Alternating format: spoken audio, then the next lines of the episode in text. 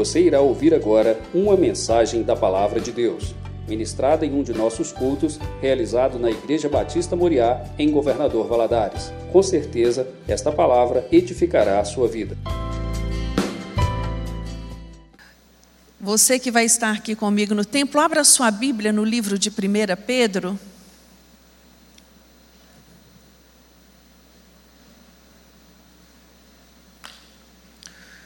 No capítulo 1, nós vamos ler dos versículos 13 ao 16. Eu fico assim, maravilhada, eu já até falei isso antes aqui com vocês, como o Espírito Santo de Deus trabalha na igreja. O tema da nossa aula hoje é esse: ética da santidade. Tudo que foi dito aqui Falou sobre o que, irmãos? Quem tem ouvidos, ouça o que o Espírito Santo de Deus fala à igreja, amém? 1 Pedro capítulo 1, versículo 13. Portanto, estando com a mente preparada, sede sóbrios e esperar inteiramente na graça que se vos oferece na revelação de Jesus Cristo. Como filhos obedientes, não vos conformeis com as concupiscências que antes tinhais na vossa ignorância. Antes, porém, como é santo aquele que vos chamou, sede vós também santos em todo o vosso procedimento. Pois está escrito: sede santos, porque eu sou santo. Vamos falar juntos? Sede santos, porque eu sou santo. Nós ensaiamos, agora nós vamos fazer de bonito. Sede santos, porque eu. Aleluia. Sentado assim como você está, fecha os seus olhos, abaixa a sua cabeça. Fala com o Senhor, Senhor. Fala comigo nesta manhã. Quero sair daqui fortalecido pela tua palavra, cheio da graça do teu espírito. Senhor nosso Deus, nosso Pai, nós queremos te louvar e te bendizer, meu Deus, por este tempo tão precioso que passamos na tua presença. Senhor, que apresentação linda das crianças. Meu Deus, que coisa linda é incutir na cabeça das nossas crianças o valor da tua palavra. Meu Deus, que coisa linda a apresentação dos adolescentes. Senhor, meu coração transborda de alegria de ver as nossas crianças aprendendo a te amar aprendendo a amar a tua palavra.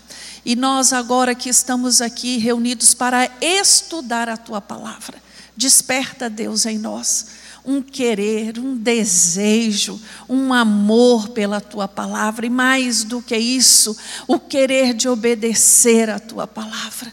Deus, fala conosco nesta manhã. Ministra, Senhor, em nós, abre o nosso entendimento, nos dê inteligência, nos dê discernimento, Senhor. É o que oramos a Ti, no nome de Jesus. Amém. Nós estamos aí estudando uma série de lições sobre ética, não é? E hoje, a aula de hoje é sobre a ética da santidade. Eu e você fomos chamados a sermos santos né? Nós temos que, que entender que a santidade ela é o padrão de vida do crente. Só que a santidade ela é um processo. Eu, ela não acontece de um dia para o outro.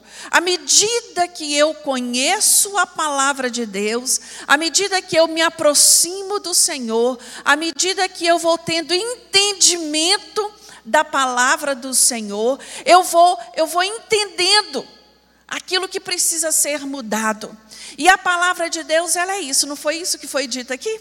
A palavra de Deus, ela faz isso, ela traz luz, ela traz entendimento, ela nos confronta no nosso caráter e ela vai nos amoldando, né, no desejo no querer do Senhor, tendo como molde, tendo como exemplo Jesus Cristo. Nada do que nos é pedido, Jesus não fez quanto homem. Então, o que ele tem de, a dizer a nós? Que é possível, sim. Amém? É possível o crente viver em santidade? Sim. Mas para isso ele precisa estar cheio Do Espírito Santo. Porque sozinho, pelo seu, a sua própria força e pelo seu entendimento, ele não consegue. Nós vamos, antes de nós é, estudarmos né, o padrão de santidade, eu gostaria de passar um rapidinho com vocês sobre como eu posso adquirir a santidade. Né? Como esse processo né, acontece na minha vida. Eu preciso entender esse caminho a ser percorrido, porque senão eu aceito Jesus, eu venho para a igreja e continuo com aquela fé medíocre. Por que medíocre? Porque não acontece nada novo, porque não há mudança, não há transformação. E essa transformação, meus irmãos, ela não é mágica, viu? Ela, ela também envolve o meu querer neste, neste acontecimento. Então, como adquirir a, a santidade? Primeiramente, eu sou santificado pela palavra. Primeira coisa, né? A palavra, quando nós lemos aqui em, em, em, em 1 Pedro, ele vai dizer assim: olha, estando com a sua mente preparada. Outras versões vão dizer assim: cingindo o vosso entendimento. Né? Cingir é o que, irmãos? É amarrar, é atar. Isso é cingir, é prender então, nós temos que ter a palavra de Deus cingidas em nós para que ela possa efetuar a limpeza, ela possa nos lavar, ela possa nos purificar. Efésios 5, 26 nos diz assim: para santificar, purificando-a com a lavagem da água pela palavra. Então a palavra ela tem esse poder? Tem de nos limpar, de nos purificar. Ela nos limpa de quê, irmãos? Dos dogmas, dos conceitos errôneos, né? de, de, de, de aprendizados que trazemos conosco que vão contrário à vontade de Deus na Sua palavra, e muitas vezes nós achamos que são certos, porque estão tão impregnados em nós, impregnados na nossa família, não é? No, no, no, no núcleo familiar ao qual pertencemos, que passamos a achar que aquilo é correto. Mas à medida que estudamos a Bíblia, muitos destes conceitos, eles são é, é, é, é confrontados. E é necessário que nós busquemos mudar, né? Nós nos busquemos ser limpos por esta palavra. A palavra ela tem um efeito restaurador também. Né? A palavra de Deus no Salmo 19, ela vai dizer assim: a lei do Senhor é perfeita e refrigera a alma. O testemunho do Senhor é fiel e dá sabedoria aos simples. Os preceitos do Senhor são retos e alegram o coração. O mandamento do Senhor é puro e ilumina os olhos. Esse salmo está falando de quem? A lei, os preceitos, né, o testemunho, isso tudo diz respeito à Bíblia. E a Bíblia ela tem este poder. Né? Precisamos é, é, é, ser restaurados para uma vida de santidade verdadeira. E só a palavra de Deus é que consegue fazer isso em nós. Então, quem busca santidade não pode dispersar-se com preocupações alheias. Vivemos num tempo onde somos bombardeados por informações, não é? O tempo todo. O tempo todo. O que acontece na África, o que acontece na Rússia, o que acontece na Europa, o que acontece na América do Sul, na América Central, na América do Norte, chega o tempo todo para nós. É guerra, é assalto, é criminalidade, é isso, é aquilo. E nós vamos sendo bombardeados por essas informações quando nós damos lugar a essas informações na nossa mente, nós começamos o quê? A nos preocupar. E quando nós entramos nesse estado de preocupação, Nós temos lugar para nos ocuparmos com a palavra? Não. Sua mente está ali. E, é, e, a Bíblia é tão verdadeira que ela fala: se tem uma coisa que eu tenho que me preocupar, é com o quê? Em guardar minha mente. Porque a palavra de Deus também nos diz que assim como eu pensei, é. Então, se eu penso só em tragédia, se eu penso só em problema, se eu penso só em desgraça, o que, que acontece, irmãos? Me torno uma pessoa infeliz, me torno uma pessoa deprimida. Por quê? Porque esses problemas, as minhas preocupações não vão mudar essa situação. O que eu posso fazer em frente a eles é orar. Orar. Então, a minha mente ela precisa estar firme aonde? Na palavra de Deus. Ela precisa estar firme na palavra de Deus para que eu possa compreender os preceitos divinos.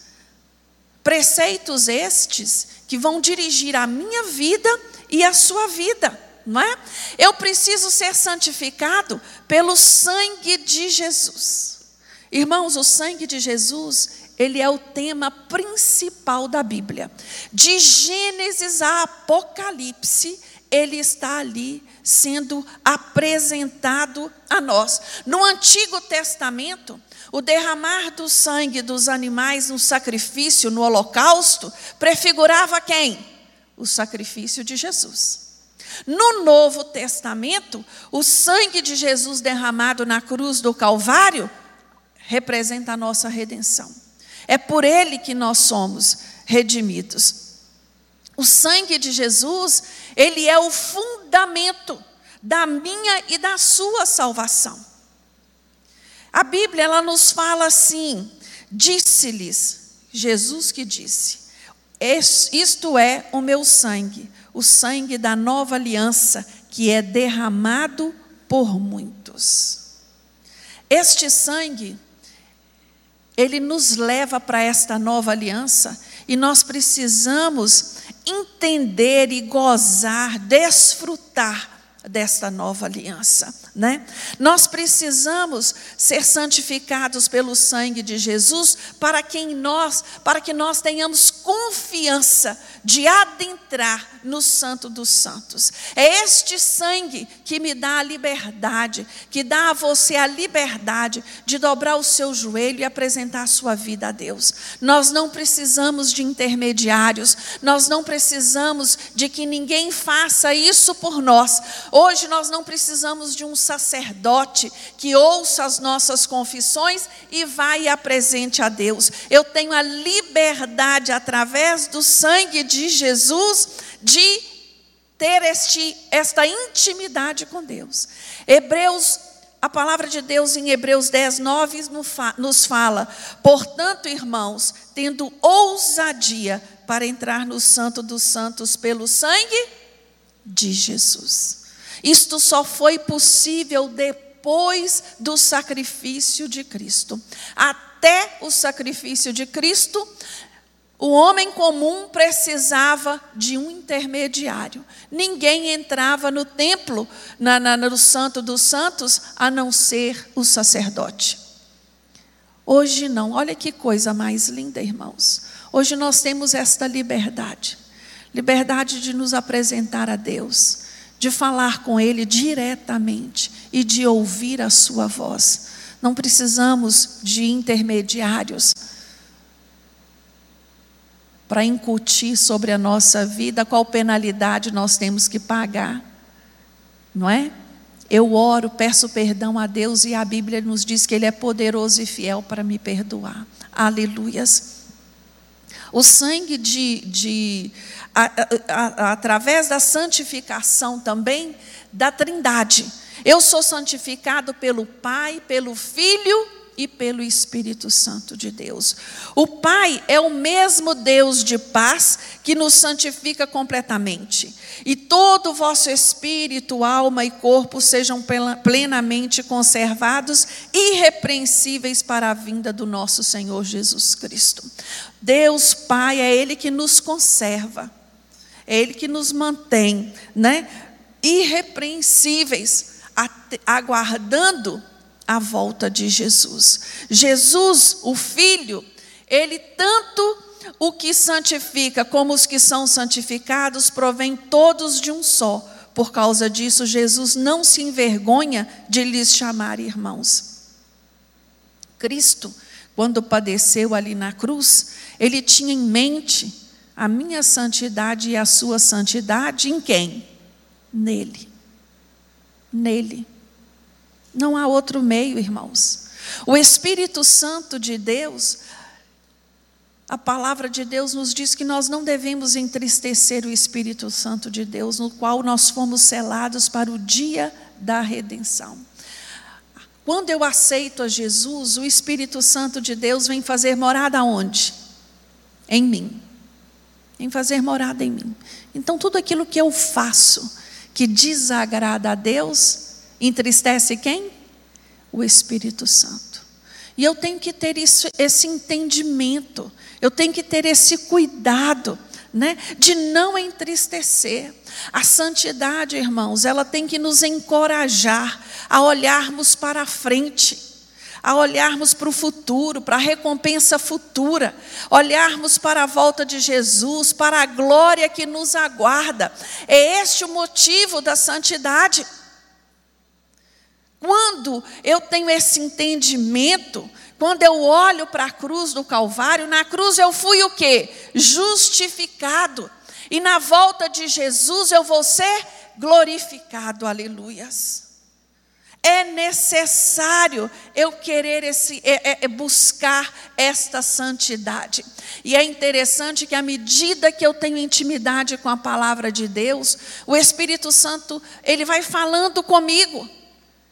Ele vai me despertando, ele vai dizendo para mim: olha, essa palavra não convém na sua boca, essa atitude não convém para você, essa roupa não te convém. Eu não estou falando aqui de religiosidade, eu estou falando de padrão, ética de santidade. É disso que eu estou falando, eu estou falando de coerência coerência com a fé que eu professo, com o estilo de vida que eu levo. Eu não posso dizer que professo uma fé em Cristo e o meu estilo de vida ser completamente contrário a isso.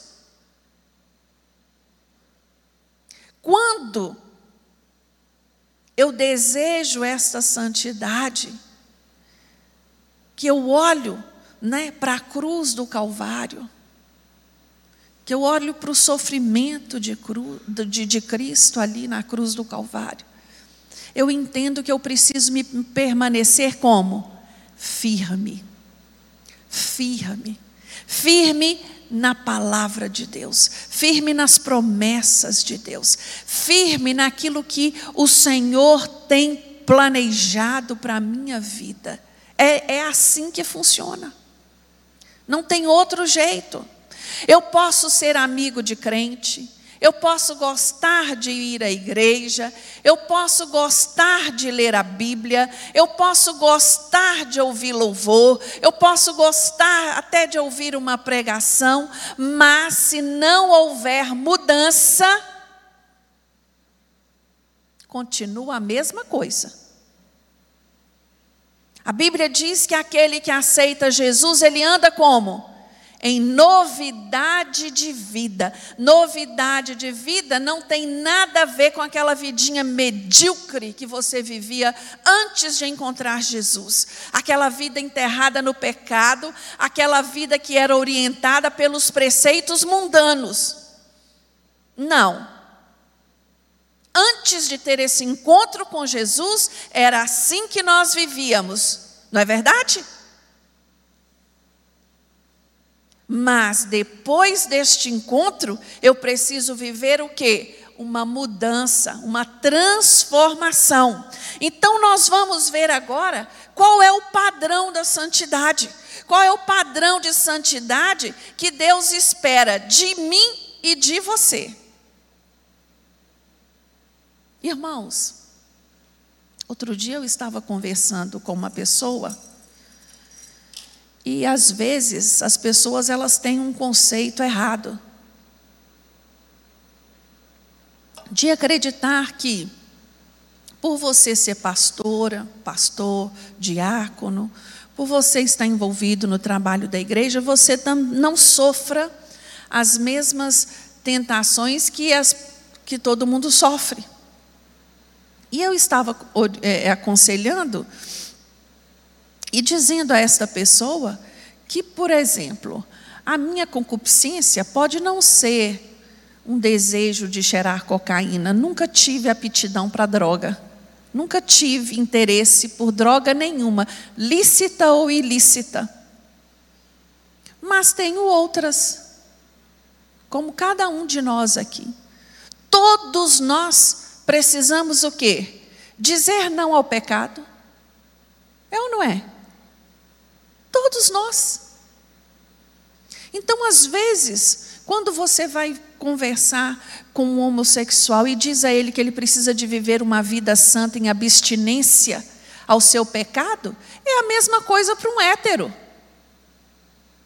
O hétero não sente atração pelo sexo oposto? Ele não tem que dizer não para isso? Ele não tem que resistir a isso? Ou eu estou enganada? Nós temos que entender que pecado é pecado e que nós nos posicionamos, nós determinamos para nós, como Daniel determinou na vida dele não se contaminar, nós determinamos. Você não vê na Bíblia, quando você vai olhar, ler o livro de Daniel, Deus chegando para ele, falando com ele: Daniel, olha aqui, eu determino para você não se contaminar. Não. Ele, quando chega na Babilônia, ele logo fez a leitura. Ele e seus amigos. E disseram: Nós não vamos nos contaminar.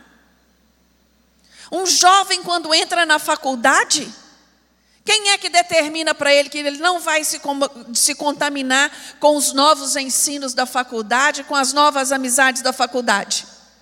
Hein, Davi? Quem é que determina para ele? Ele mesmo. Ele mesmo. No meu ambiente de trabalho, sou eu. Sou eu que fujo da aparência do mal, sou eu que determino. Então, o padrão de santidade que Deus espera de mim de você, a primeira coisa é nos separar para Deus. Não tem como eu servir a dois senhores. E separar para Deus, irmãos, é me retirar mesmo. Me retirar das, das amizades que não professam a mesma fé, me retirar dos ambientes aonde Deus não está presente. Existe ambiente que Deus não está presente? Existe. Não sentar na mesa do escarnecedor Olha que a palavra de Deus nos fala em 2 Coríntios. Retirai-vos do meio deles, separai-vos, diz o Senhor. Não toqueis em coisas impuras, e eu vos receberei. Serei vosso pai, e vós sereis para mim filhos e filhas. Há uma condição aí. Retirai-vos. Essa ordem é para quem? Para nós, para mim e para você. Quem retira-se sou eu e você. Somos nós. Como filhos obedientes, nós não podemos retroceder e nem cair nas mesmas práticas. Eu aceitei Jesus, eu tive um encontro com o Senhor. Meu Deus, que experiência maravilhosa. Daí a pouco eu continuo com as mesmas práticas. Por quê? Porque eu não me retirei, eu não me separei. Tem gente assim, irmãos? Tem. Tem pessoas ainda que não entenderam. E às vezes é por isso que ela não foi usada ainda.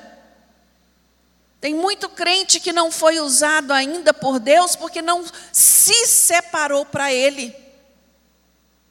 Não se separou para Ele, continua ali. Né? O padrão de santidade que Deus espera de mim, de você, é dedicação. Dedicação, irmãos, é algo que fazemos ao oferecer a nossa vida a Deus. Eu dedico a minha vida a Deus com um sacrifício agradável. com sacrifício vivo e santo. Eu gosto disso, porque às vezes nós pensamos que vai ser algo simples e fácil. Né, Verusca? Achamos que é uma coisinha assim, mas não, irmãos, é sacrifício. É sacrifício. Vou te dar um exemplo. Trabalhar o dia todo, igual ontem, sábados, desde as sete e meia da manhã no bazar, até às cinco, guardando tudo. E dar aula hoje de manhã. É coisa fácil? Fala para mim com sinceridade, irmãos. Nós somos humanos como vocês, não é? Temos cansaço, temos nossas fadigas, nossas lutas. Não é coisa simples, não, é sacrifício, mas é uma decisão. E não é uma decisão para reconhecimento e decisão por fama, é um entendimento que é assim que se vive para o Senhor. É assim que se vive para o Senhor. Ah, não vou na igreja hoje, não. Hoje eu estou cansado, eu trabalhei muito ontem. Ah, não vou na igreja hoje, não. À noite eu vou. Não, outro dia eu vou. Ô irmãos, a vida de santidade não vive com base de emoções, não. Vive com base racional, de entendimento, que o meu culto ele é um culto racional e ele é sacrificial, sim. Eu venho quando eu estou com vontade e quando eu não estou com vontade. Porque quando eu não estou com vontade, aí é que eu tenho que vir mesmo. É fácil, Uli, ficar de plantão a noite inteira e de manhã vir para a igreja? Ai, vou dormir depois, quando eu sair do culto. Não é não, Marcinha? É assim que funciona a vida do crente. E Deus, Ele quer essa dedicação. E Ele vai dizer para nós: olha, portanto, rogo-vos, irmãos, pela compaixão de Deus, que apresenteis os vossos corpos como sacrifício vivo, santo e agradável a Deus, que é o vosso culto racional. E eu gosto, porque quando eu faço isso, eu vou experimentar o quê? Qual que é que diz a continuação desse versículo? Versículo 1 do capítulo 12. Eu vou experimentar qual o quê? A perfeita, boa e agradável vontade de Deus. Olha que coisa linda. Olha que coisa maravilhosa. E ele me pede que eu dê um passo de fé. Um passo de fé. Quando a nossa dedicação a Deus, ela for uma realidade indiscutível, tudo que eu for fazer, eu vou fazer pela fé. Eu não faço olhando, eu não faço por vista. A minha vista vai dizer assim: olha, não é possível, não tem condição, não, você não vai. Mas eu vou pela fé. E pela fé nós vamos vivendo e caminhando na nossa caminhada com Cristo. Para lhe abrir os olhos e, da, das trevas os converter à luz, e do poder de Satanás a Deus, para que recebam perdão dos pecados e herança entre aqueles que são santificados pela fé. Então eu tenho que ter fé para ser santificado. Não é isso que a Bíblia me diz? Amém? Qual é o padrão de integridade que Deus espera na vida do cristão? Ele espera que eu seja autêntico. Autenticidade fala de coerência, de verdade.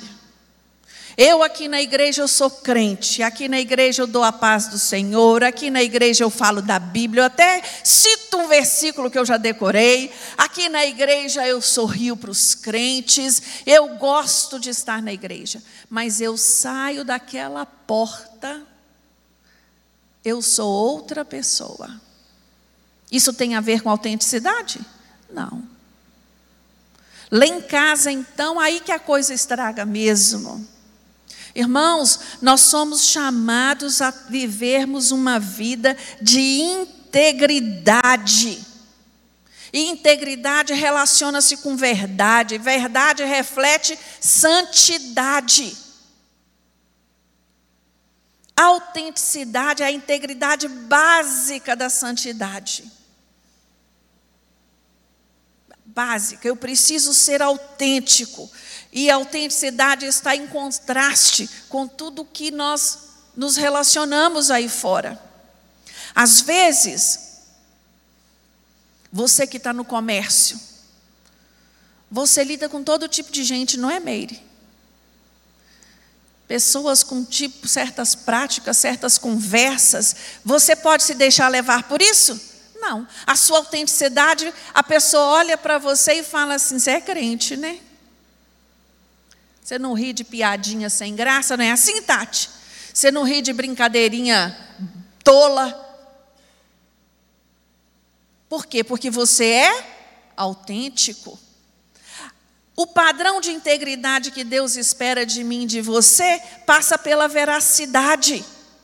Olha o que a palavra de Deus nos diz. Pelo contrário, rejeitamos as coisas secretas por vergonha, não agimos com engano, não falsificamos a palavra de Deus, antes recomendamos-nos a consciência de todos os homens na presença de Deus pela manifestação da verdade. O que o diabo mais deseja na vida do crente, sabe o que é?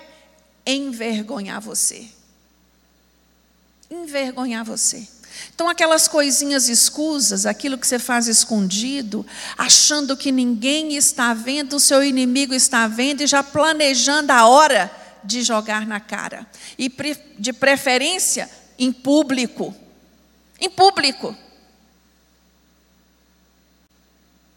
Vocês lembram aquela passagem bíblica em que os sacerdotes foram expulsar o demônio de uma pessoa e lá, quando eles chegam lá, o demônio começa a acusar cada um deles? Quem é você? Paulo eu conheço, Paulo eu sei quem é.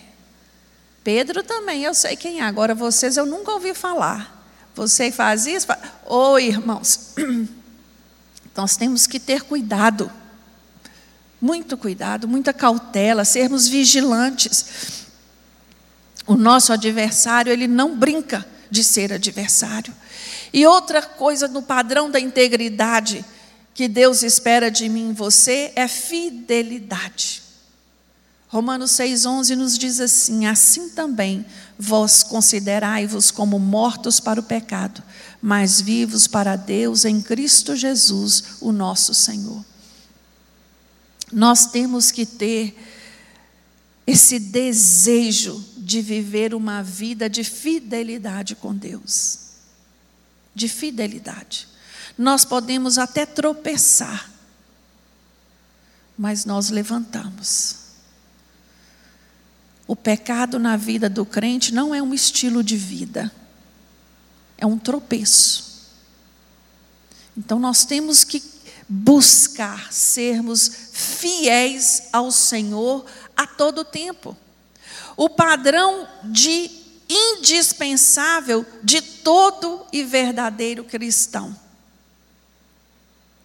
Esse padrão, irmãos, ele está lá em Gálatas 25, 22. Ele vai falar dos frutos do Espírito. E eu, meditando hoje, montando essa as partes da aula, eu fiquei pensando, né? A diferença de fruto por produto. Produto a gente fabrica, não é? Agora fruto não. Fruto ele é produzido. O fruto ele vai aparecer na vida do crente de maneira natural. Não é forçado, não é fabricado. Eu posso até que, querer parecer que desempenho algum, desse, algum dos frutos do Espírito na minha vida, mas na hora mesmo você vai ver a diferença. O fruto do amor, por exemplo. A Bíblia diz que o amor ele é a marca dos salvos. Então, Não tem como eu dizer ser salva se eu não amar meus irmãos, se eu não amar minha família, se eu não amar aqueles que me prejudicam. Não tem. A base do. Se você for lá em, Gálatas 5, 22, você vai ver que a, a lista começa com amor e ela vai terminar com domínio próprio. Não tem como eu ter pureza, não tem como eu ser longânime, não tem como eu ser manso, se eu não tiver amor. Não tem como, irmãos. Fica incoerente, né?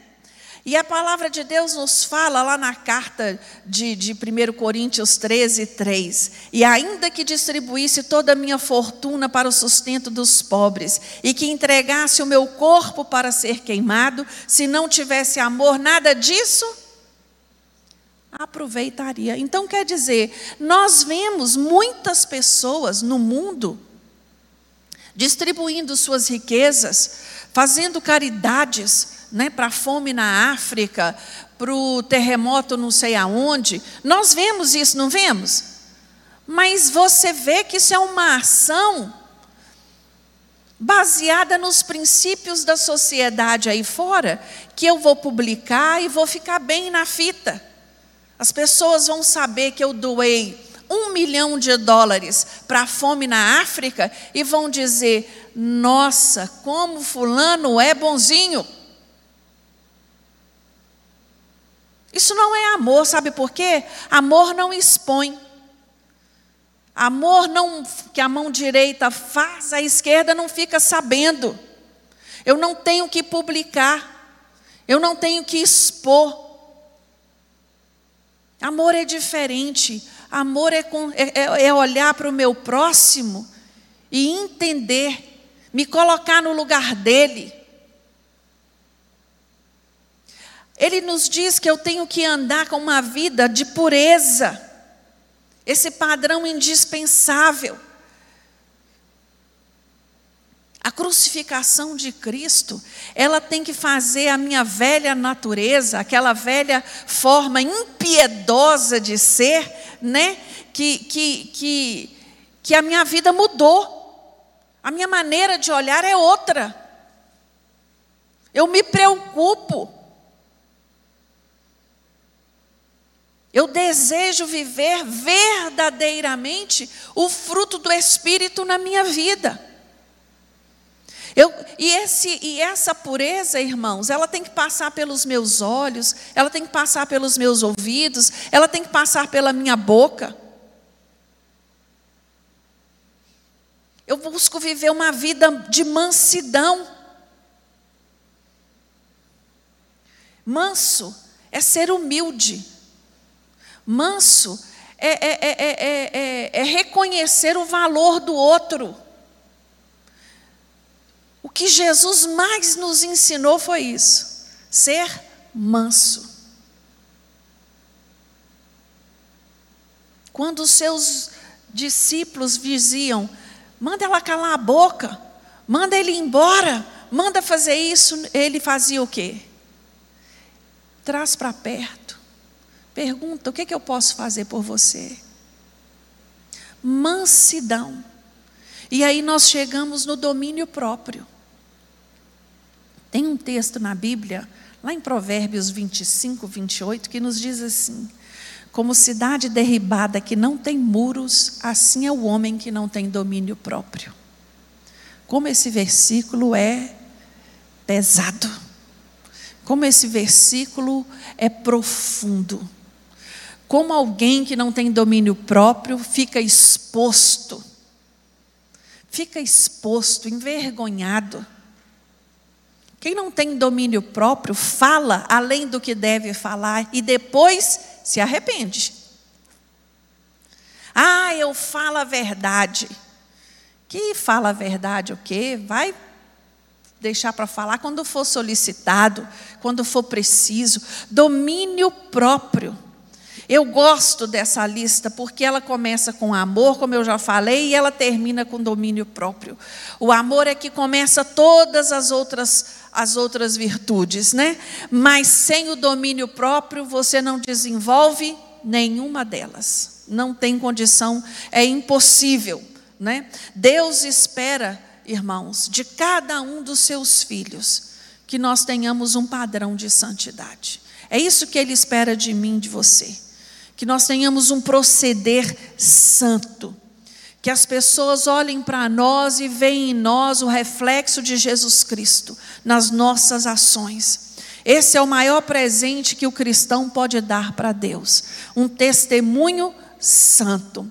E quando nós olhamos para essa ética da, da, da santidade, a palavra de Deus vai nos levar para um nível maior um nível maior de exigência, porque ela vai pedir que eu e você paguemos o mal com o bem.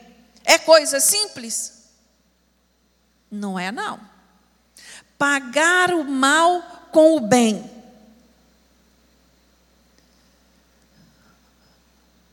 Abster-se do mal é serviço de um monge. O monge, o monge ele faz o quê? Ele vai para o monastério, normalmente é naquelas montanhas, não é? E lá ele fica. Ele não tem que lidar nem com a família dele, né, João? Nem com ninguém, ele tem que lidar. Então ele fica lá. Agora o crente não. O crente ele tem que lutar e vencer o mal pelo bem. Lutar e vencer o mal pelo bem. Eu e você. Nós, nós vamos é, é, é, praticando o fruto do Espírito, cada uma das suas virtudes, nesse princípio. Quando Paulo ele fala aos romanos sobre isso, ele estava ali numa perfeita sintonia com o Espírito Santo de Deus, porque os crentes estavam sendo perseguidos por quem? pelos romanos, sendo mortos, sendo sacrificados, né? E ali eles são chamados, olha, ore pelos romanos. Fale de Jesus para os romanos. Pregue o evangelho da salvação para os romanos. Talvez aqueles crentes pensassem assim: eu quero mais que eles morram, né? que eles se explodam. Mas não, a Bíblia vem, vem claramente dizer a nós. E o maior exemplo é de Jesus. Ô oh, irmãos, quando Jesus está ali na cruz, todo ferido, ensanguentado, todo doendo, ele vai orar e vai fazer uma oração apaixonada. Por quem? por aqueles que estavam ali sacrificando. Senhor, tem misericórdia. Eles não sabem o que fazem. Estevão, quando estava sendo apedrejado, Estevão faz quase a mesma oração por aqueles que estavam apedrejando. E a Bíblia nos diz no livro de Atos que as palavras de Estevão ficaram como brasas na cabeça de Paulo que estava ali assistindo, comandando né, o, o, o, o, apedrejamento. Então, irmãos, eu, numa vida de santidade, eu preciso pagar o bem com o mal com o bem e buscar ter paz com todos. Paz com todos. Não é coisa fácil, mas se depender de mim, eu vou ter paz. Crente não tem, crente tem inimigos, irmãos? Tem. Eu não sou inimiga de ninguém, mas eu sei que eu tenho alguns.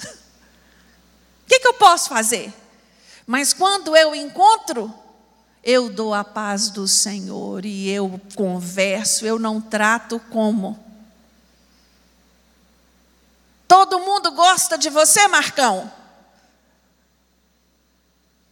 Você gosta de todo mundo. É assim. Não é? E nós vamos vivendo, proclamando o Evangelho. Irmãos, todos os versículos que nós lemos hoje, não foi pouco, não, foi? Todos que nós lemos, que nós vimos hoje no nosso estudo, fala de quê? De um padrão cristão, de uma vida autêntica com Deus. Todos eles. Não há nenhuma ordem aqui do que foi dito para eu e você vivermos que Jesus não tenha vivido, que Jesus não tenha feito, que ele não tenha cumprido.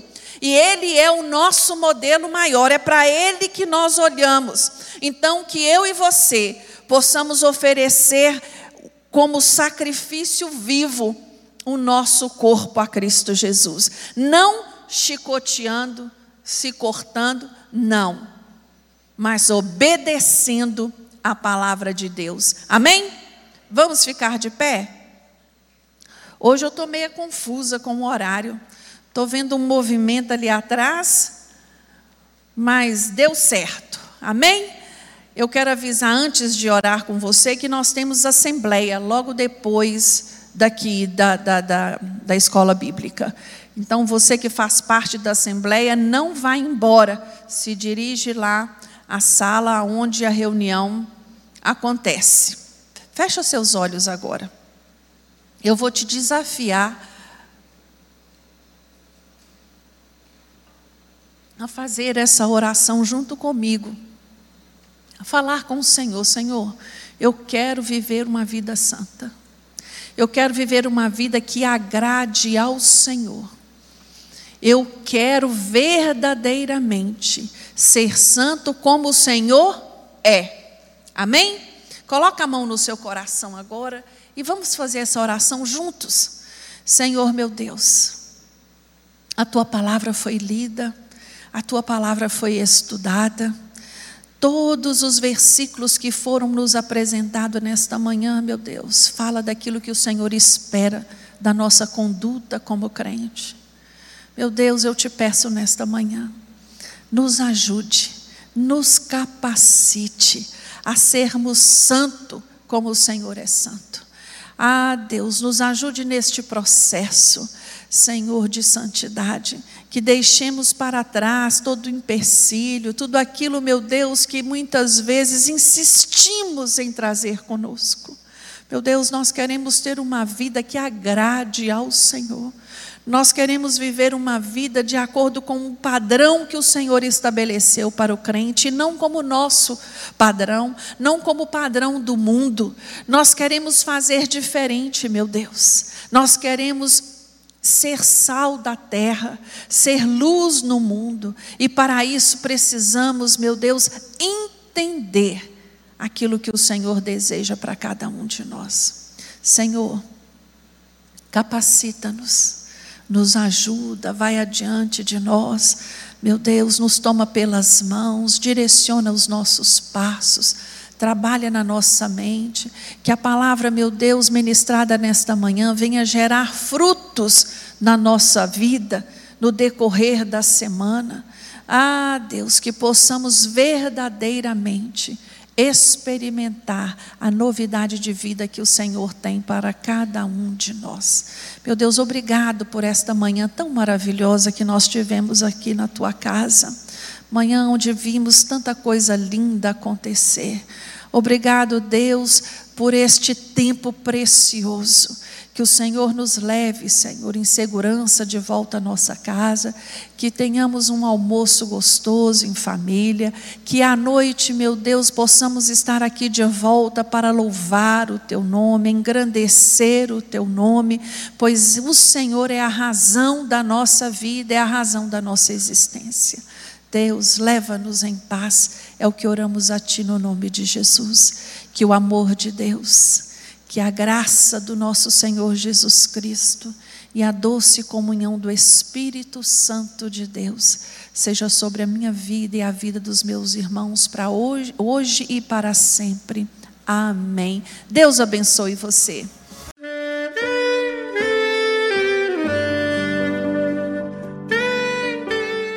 Querido amigo, Deus se interessa por você.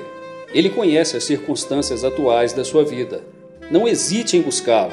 Em Jeremias 33, versículo 3, ele nos diz: Clama a mim e responder-te-ei, e anunciar-te-ei coisas grandes e ocultas que não sabes. Esperamos que a mensagem ouvida tenha falado ao seu coração e que você e sua família sejam abençoados pelo Senhor Jesus.